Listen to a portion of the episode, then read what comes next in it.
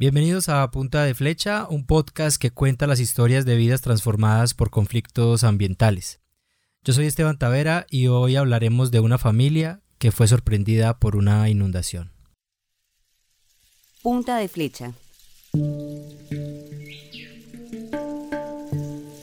Historias de vidas transformadas por conflictos ambientales.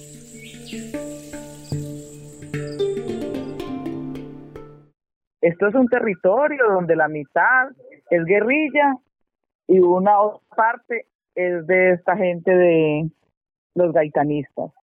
Y hasta donde pues tengo aquí, lo mismo del municipio, tenemos pues sabido, es que con EPM no se mete nadie. Y el que se meta allá a la boca, allá hay un cementerio que todo, a todos nos todos cabemos. La mujer que acabamos de escuchar nos está hablando desde zona rural de Sabana Larga, uno de los 12 municipios que hacen parte de la zona de influencia del proyecto hidroeléctrico Ituango. Este municipio está ubicado en el noroccidente del departamento de Antioquia, a unos 170 kilómetros de la ciudad de Medellín, en el noroccidente de Colombia. Ella me pidió que reservara su identidad, así que la llamaremos Marta. Marta tiene razones de sobra para querer proteger su nombre. En el audio ella nos habla de los gaitanistas, ese es un grupo armado conocido como Autodefensas Gaitanistas de Colombia o como Clan del Golfo, una estructura dedicada al tráfico de cocaína y al control territorial. También habla de la guerrilla, se refiere a dos fracciones. Por una parte está el Ejército de Liberación Nacional y por la otra están los diferentes grupos disidentes que nacieron tras la firma del acuerdo de paz con las Fuerzas Armadas Revolucionarias de Colombia, FARC. Y también menciona EPM, la empresa de servicios públicos que opera a Hidroituango, que es el proyecto de generación de energía más grande de Colombia. Aunque desde hace varias décadas se está planteando este megaproyecto, su construcción comenzó en noviembre de 2010 y se esperaba que para 2019 ya estuviera en funcionamiento, lo que no fue posible gracias a que en abril de 2018 una emergencia sin precedentes en el país frenó todo su avance.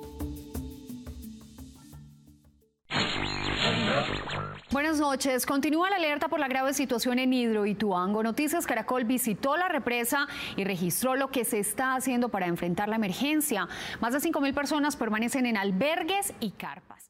Lo que pasó en aquel abril de 2018 aún es materia de investigación por parte de las autoridades en Colombia, pero lo que se sabe hasta ahora es que debido a la obstrucción que se generó en uno de los túneles usados para desviar el agua del río Cauca, uno de los afluentes más importantes del país, ese río se empezó a embalsar rápidamente y antes de lo planeado.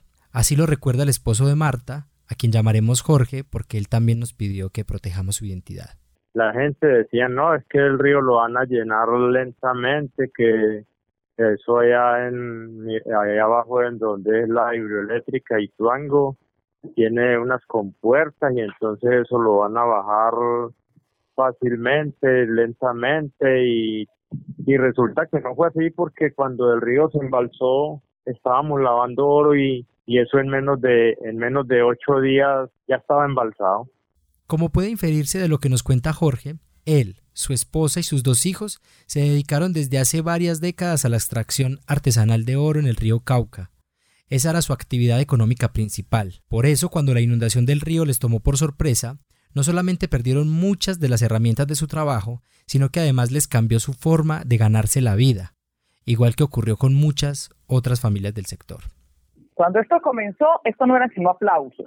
Estos señores venían y montaban una pantalla divina donde supuestamente todo iba a ser verde, flores y animales y uno con la falta de información, porque nadie fue capaz de decirnos, vea, es que a usted no solamente le va a pasar eso, sino que eso va a tener tantos años de ese río estar con una descomposición, eso le va a traer enfermedad, nunca. Jorge es aún más categórico. Para él, lo que ocurrió allí fue una estafa. Me siento estafado en este momento por lo que me dieron lo que, lo que no era de, parte de mi trabajo de toda la vida, porque yo empecé a trabajar a ese río desde que tenía 11 años que mi papá me llevó hasta la edad de que, de que embalsaron el río. Y, y le digo que la indemnización que me dieron a mí fue nada. Las consecuencias que ha traído el embalse del río Cauca en la vida de esta familia son incalculables. Marta habla que desde que no pueden bajar al río a sacar oro, ella y sus hijos pasaron a depender de lo que puede trabajar Jorge como arriero, Pero... Fuera del impacto económico, las enfermedades, porque son enfermedades que, que no estábamos enseñadas a, a verlos y nos ha tocado pues con ella. Ahora con la pandemia, pues también le digo que eso también está muy, muy duro. Para Jorge, todo hubiera sido muy distinto si desde el inicio de las obras su familia y las demás que viven en la zona hubiesen contado con información suficiente para tomar la decisión de permitir hacerlo o no. Eso no, no nos tenían informados. Si así hubiera habido quien hubiera informado o quien hubiera habido, hubiera explicado bien exactamente las cosas a como eran. Yo creo que la población civil de aquí del municipio de Sabana Larga no hubieran aceptado el afecto tan bravo que, que se hizo, porque aquí la gente se vivía era de, del sustento del río. Esta ausencia de información llegó a niveles críticos durante aquella emergencia de abril de 2018, cuando ni las familias directamente afectadas ni el país podían acceder a datos concretos y oportunos sobre lo que realmente ocurría. Eso llevó a que en junio de ese año la Fundación para la Libertad de Prensa interpusiera una denuncia por presunta censura.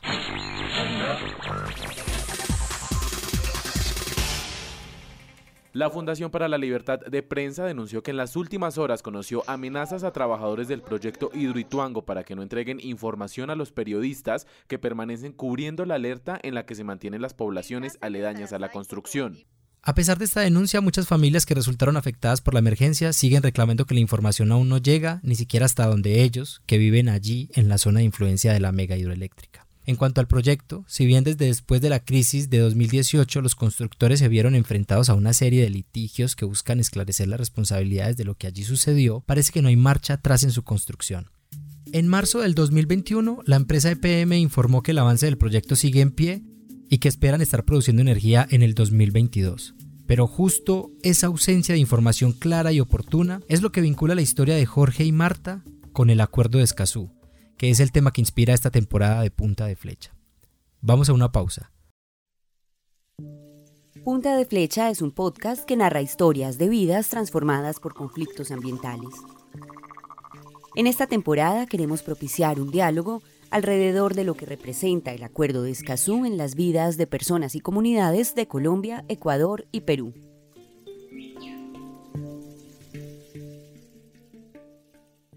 El Acuerdo de Escazú es un tratado regional que busca promover el acceso a la información, la participación pública y el acceso a la justicia en asuntos ambientales en América Latina y el Caribe.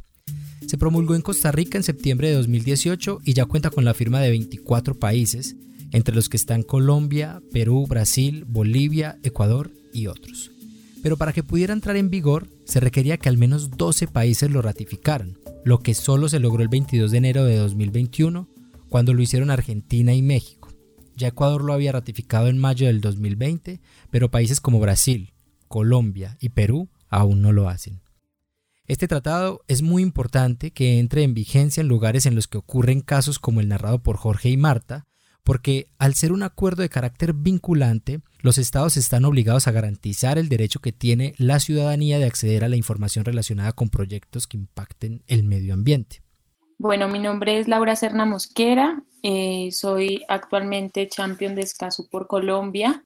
Bueno, el acuerdo de Escazú eh, lo que busca es que los estados se comprometan a mejorar sus estándares en acceso a la información. En ese sentido, lo que brinda el acuerdo de Escazú es un piso para que los estados, teniendo en cuenta lo que las herramientas propias de cada legislación, mejoren y eliminen esas barreras que no permiten que los ciudadanos que los individuos o miembros de comunidades étnicas pues no puedan conocer una información veraz, certera, oportuna sobre proyectos, temáticas, problemáticas que se den en torno al medio ambiente en sus territorios. Sobre este derecho a la información también consultamos a Magali Ávila, directora del programa de gobernanza ambiental de la ONG peruana Proética. Ella es experta en transparencia, así que nos explicó la forma en que Escazú protege el derecho a la información.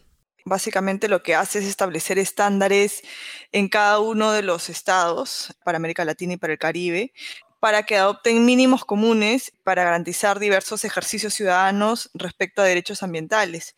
Uno de ellos tiene que ver efectivamente con el tema de transparencia y con acceso a la información. En términos más sencillos, es que toda la información que se produce en términos de ambientales, tú la puedas de repente ver en una página web, en los sectores rurales, inclusive se pueda poner eh, esta información al servicio eh, de la ciudadanía a través de programas radiales o a través de programas informativos. En este punto, ustedes se estarán preguntando por qué en países como Colombia y Perú no se ha querido ratificar un acuerdo que tiene evidentes beneficios para las poblaciones que habitan territorios afectados por fuertes impactos medioambientales. Le hice esa pregunta a Carol Mora, abogada de la Sociedad Peruana de Derecho Ambiental, y esto me dijo. Sí, se, ha generado una contracampaña muy importante, una contracampaña muy fuerte, porque fue una campaña trabajada el temor, de las, el temor hacia la ciudadanía, eh, se refirió a temas vinculados a soberanía nacional, a comprometer nuestro territorio amazónico y definitivamente Escazú no se pronuncia bajo ningún escenario sobre estos, estos temas vinculados a, territorio, estos temas vinculados a, a, decisiones políticas. De hecho, Escazú incluye dentro de su texto una referencia al respeto a la soberanía de los estados justamente para decidir sus propios estándares.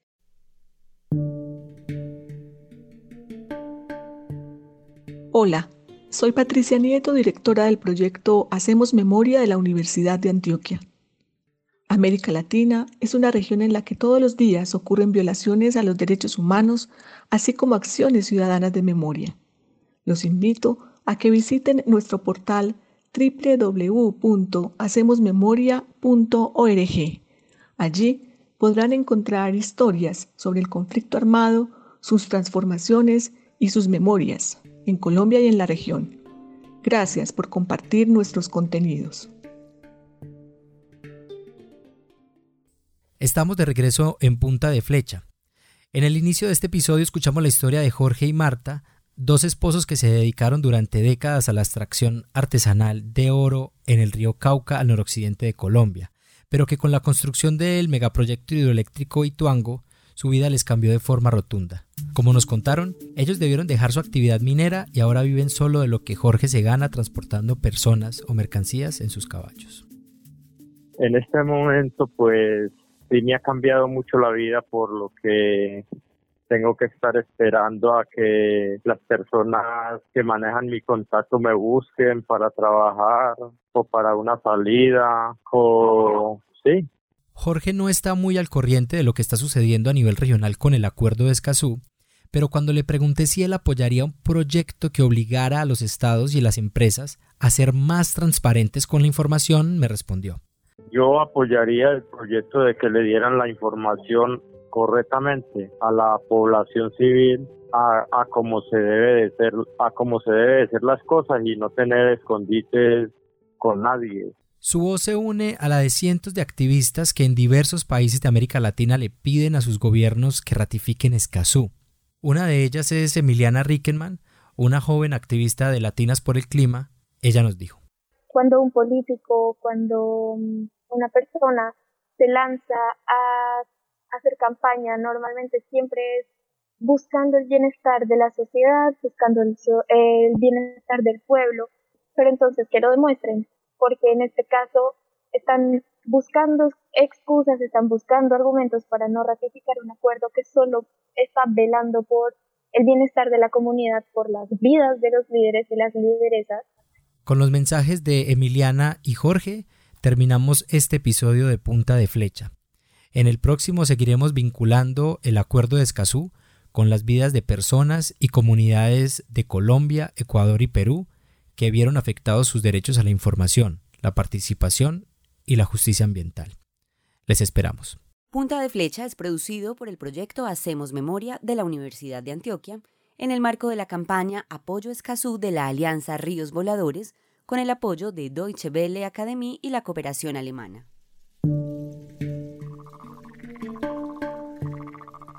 Esteban Tavera hace la investigación periodística y la narración. La realización es apoyada por Danilo Arias.